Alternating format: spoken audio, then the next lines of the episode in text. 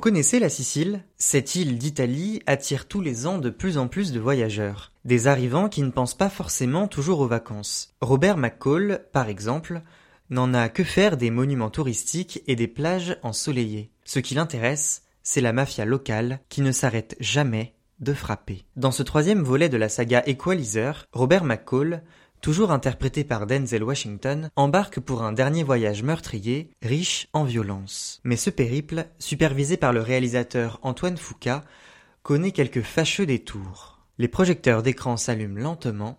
Bande annonce.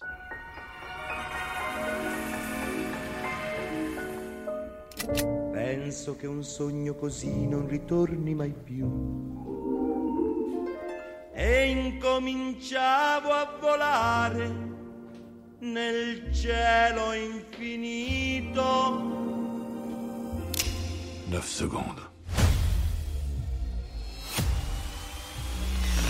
C'est le temps que je vous accorde pour décider de votre sort. Ciao Roberto Roberto, dites-moi, vous faisiez quoi dans votre pays? J'étais fonctionnaire. Je suis à la retraite. Cadeau. Come sta? Va bene. Grâce à ces gens, je commence à comprendre ce qu'est la vraie paix. Et je commence à croire que j'ai enfin trouvé ma place.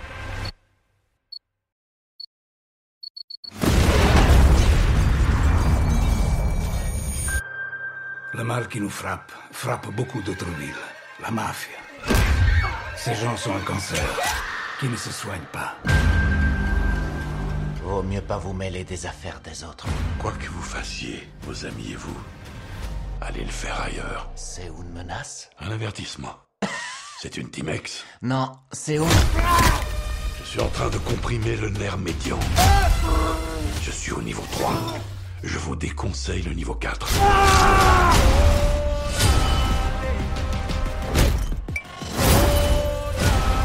Semblez être un homme qui comprend la violence. J'aime cet endroit. Vous ne pouvez pas me le prendre. Je peux prendre tout ce que je veux.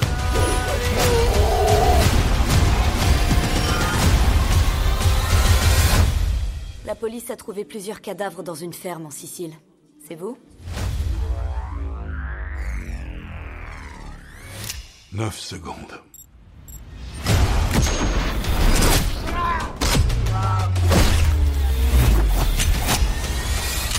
J'ai la tête d'un tueur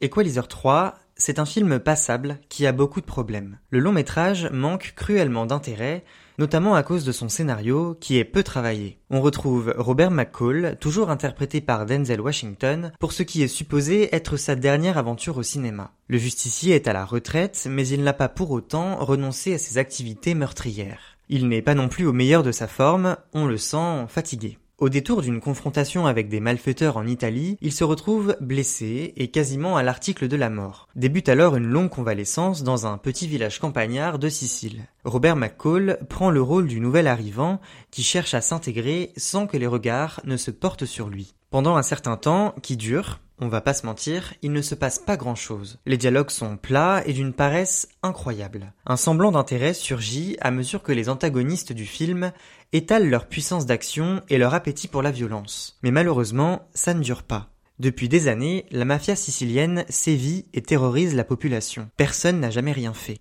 Alors quand Robert McCall, à l'habitude vengeresse, devient le témoin de ces méfaits, il ne peut s'empêcher d'intervenir. Cela aurait pu être intéressant ou au moins agréable.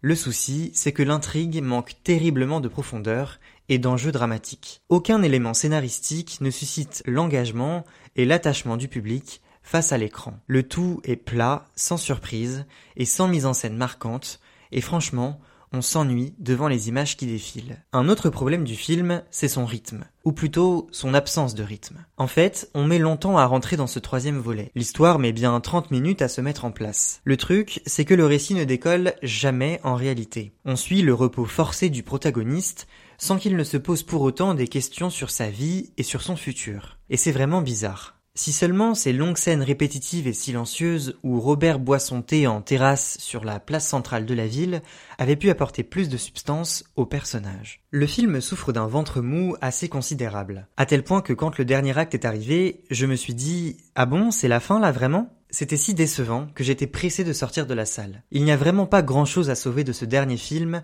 d'une saga qui a fait son temps. Alors oui, bien sûr, Denzel Washington à l'écran, ça fonctionne, mais surtout parce que c'est Denzel Washington. Avec sa filmographie longue comme le bras, la star n'a plus besoin de faire ses preuves. Son charisme est toujours opérant à l'écran, bien que son âge qui avance vient souvent se rappeler à lui et au public. Du coup, on se dit que c'est normal qu'il passe son temps en terrasse ou à arpenter son nouvel environnement avec une canne. À 68 ans, est-ce qu'il n'est pas trop vieux pour ces conneries? Franchement, il donne quand même l'impression d'avoir tout montré dans la peau de Robert McCall. C'est pas plus mal que le personnage tire sa révérence en fin de compte. Pourtant, heureusement qu'il est là, car c'est l'un des seuls atouts du film. Hormis Denzel Washington, aucun des autres acteurs ne tire son épingle du jeu. Les interprétations ne sont pas mauvaises, c'est surtout l'écriture des personnages qui est à blâmer. Au cours de son séjour en Italie, Robert McCall fait la rencontre de nombreux locaux sympathiques et accueillants, un brin stéréotypé. Il y a par exemple ce seigneur qui le recueille et le soigne après sa blessure, cette serveuse élégante du café,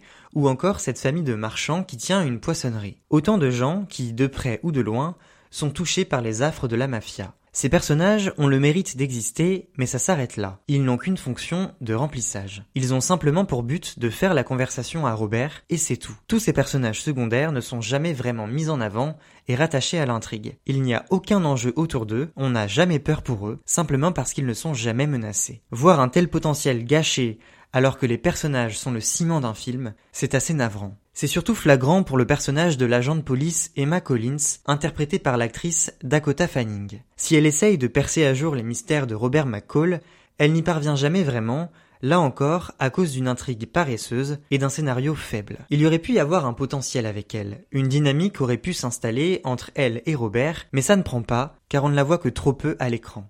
Le plus dommage, c'est qu'une sous-intrigue lui est consacrée, mais résolu à la va-vite au cours d'une simple scène post-générique. Un sentiment de gâchis quand on se dit que la révélation finale qui concerne son personnage aurait pu servir de ressort narratif beaucoup plus tôt dans le film. À la fin du film, on se demande en fait quel a été le rôle de ce personnage. Le souci, c'est que cette question, eh bien, on peut se la poser pour pas mal d'entre eux. Venons-en maintenant à l'ennemi que Robert affronte dans ce troisième équaliseur, la mafia sicilienne. Certes, pourquoi pas? Mais c'est vraiment maladroit, c'est lourd et c'est ultra cliché. Ils sont intimidants ces mafieux, ils montrent qu'ils sont redoutables, qu'ils sont prêts à tout pour martyriser les pauvres villageois. De leur arrivée triomphante dans leur grosse Mercedes noire ou sur leur moto bruyante, à leurs accents assez aléatoires, ces malfrats font rapidement figure de caricature. Donc forcément, Passé les moments d'intimidation et les avertissements lancés aux locaux, il ne reste plus grand chose à se mettre sous la dent à leur sujet. Et puis franchement, encore un film sur la mafia?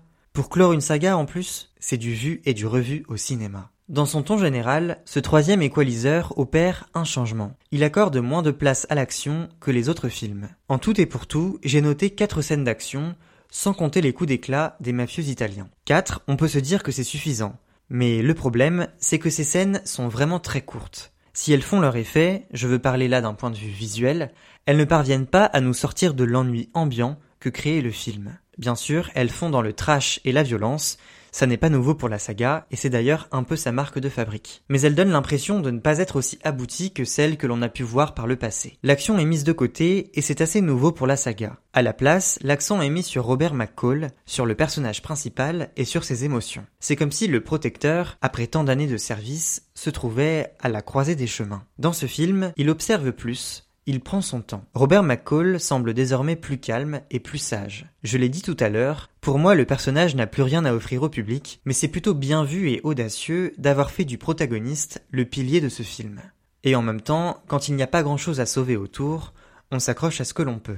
Néanmoins, ce qui n'a pas changé, c'est l'usage du gore à foison. Du sang, en veux-tu, en voilà. Il faut marquer le spectateur, le surprendre, l'effrayer et surtout le dégoûter. Les spectateurs retiennent plus facilement les scènes qui suscitent en eux un fort investissement émotionnel. Le réalisateur Antoine Foucault semble bien l'avoir compris. Mécaniquement, comme ce troisième volet compte moins d'action que les deux précédents, il est aussi moins gore. Pour certains, ça leur manquera, pour d'autres, ce sera plutôt bien dosé. Je me souviens avoir été assez marqué par le côté trash du premier Equalizer, qui est d'ailleurs selon moi le meilleur de la saga. Le gore est comme d'autres genres un choix artistique qui a son importance dans le récit d'une histoire. Il doit avoir un but et ne peut pas juste être gratuit. Par moments, j'ai eu un peu le sentiment que le film tombait dans ce travers, que c'était un peu trop. Le risque avec le gore, c'est qu'il rende le film ridicule, ce qui fait décrocher les spectateurs. Ce qui me dérange aussi avec Equalizer 3, c'est qu'il est présenté comme le dernier volet de la saga. Mais est-ce vraiment le cas?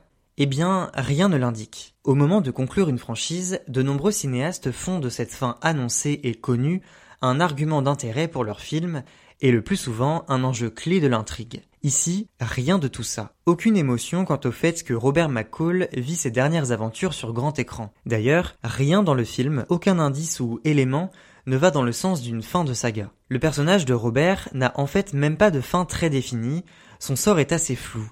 Encore un point qui ne rend pas vraiment service au film. Une vraie fin, réussie, une vraie porte de sortie pour le personnage, aurait nécessité beaucoup plus d'enjeux pour les protagonistes. Pourquoi ne pas avoir fait le choix de centrer entièrement l'histoire de ce dernier film sur Robert pour proposer une intrigue un brin plus personnelle? Un tel scénario aurait sûrement suscité plus d'intérêt pour le film et davantage d'engagement de la part de Denzel Washington. Reste que malgré tout ce qui a été dit, quelques bons plans nous font apprécier ce charmant village italien où le héros a posé ses bagages. Le cadrage est assez soigné, de même que la lumière. L'effet carte postale est garanti. À l'écran, les teintes du film sont assez constantes. Sur l'ensemble du long métrage, le bleu domine. Que ce soit subtil ou vraiment flagrant, la couleur raconte quelque chose. Au long de sa convalescence, les teintes froides dominent, puis elles s'assombrissent encore plus, quand Robert McCall ne peut réfréner son appétit de protection. Et la violence s'exerce d'ailleurs souvent dans des lieux clos, sombres, sûrement pour rappeler que le héros de cette saga